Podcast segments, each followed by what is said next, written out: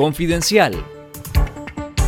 Esto es Confidencial Radio, las noticias con Carlos Fernando Chamorro y los periodistas de Confidencial y esta semana. Régimen de Daniel Ortega continúa arrestando a opositores.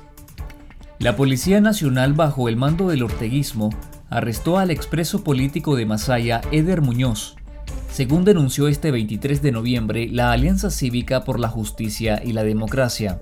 La madre de Muñoz, Socorro Centeno, dijo a Confidencial que durante el arresto, agentes policiales golpearon a su hijo, lo amarraron y luego al sacarlo de su cuarto, este gritó que los oficiales le implantaron droga. Esta es la tercera vez que Muñoz es detenido. En 2018 estuvo preso pero fue liberado bajo la ley de amnistía y en septiembre de 2019 fue retenido por varias horas y después liberado.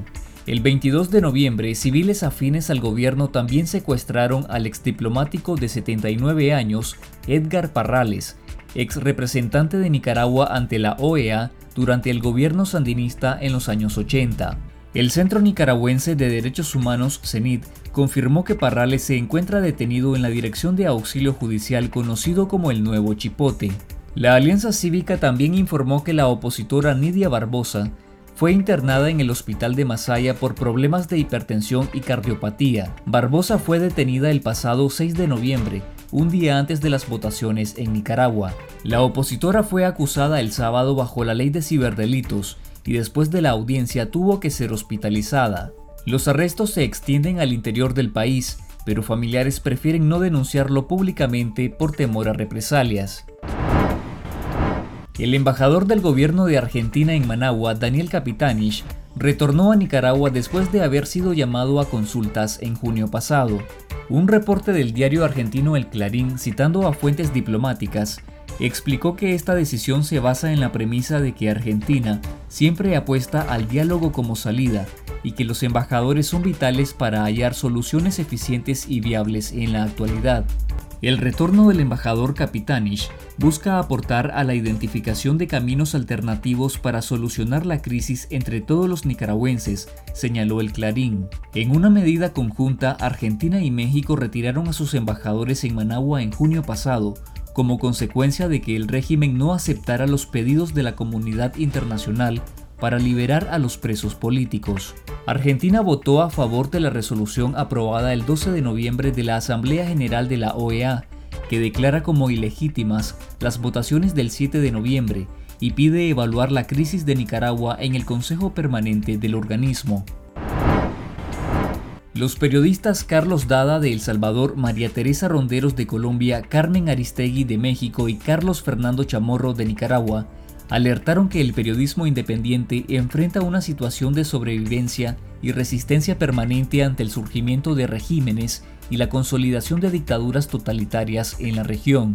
Los periodistas participaron del webinar Autoritarismo, Democracia y Periodismo en América Latina, realizado por Confidencial a propósito de su 25 aniversario. Escuchemos al director de Confidencial Carlos Fernando Chamorro. Hoy en Nicaragua no solo está perseguida la libertad de prensa, me refiero al derecho constitucional de informar a través de distintos medios, sino también la libertad de expresión, la libertad de conciencia de los ciudadanos por la naturaleza totalitaria de esta dictadura. Esto dijo el director de El Faro de El Salvador, Carlos Dada. Y lo que estamos viendo son eh, eh, eh, eh, periodistas cada vez más perseguidos en todos nuestros países.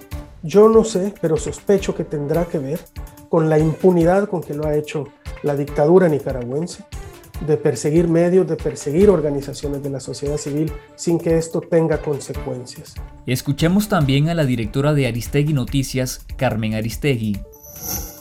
Estamos eh, en un momento donde tenemos que hacer valer precisamente el sentido de ser periodistas hacer valer qué demonios significa ser periodista en un tiempo como este. Y entre otras cosas es hacerse cargo de lo que uno dice, de lo que uno publica y de las cosas que uno eh, informa cotidianamente. Este fue el mensaje de la directora del Centro Iberoamericano de Investigación Periodística, María Teresa Ronderos. Creo que la solidaridad en la reacción también es sumamente importante, sobre todo cuando los periodistas y los colegas están en el exilio, ¿no? Sin la solidaridad del periodismo y del país y de los ciudadanos de Costa Rica, pues muchos nicaragüenses no estarían pudiendo trabajar o incluso en Colombia o en otros países. Esto fue Confidencial Radio. Escuche nuestros podcasts en Spotify y visítenos en confidencial.com.ni con el mejor periodismo investigativo.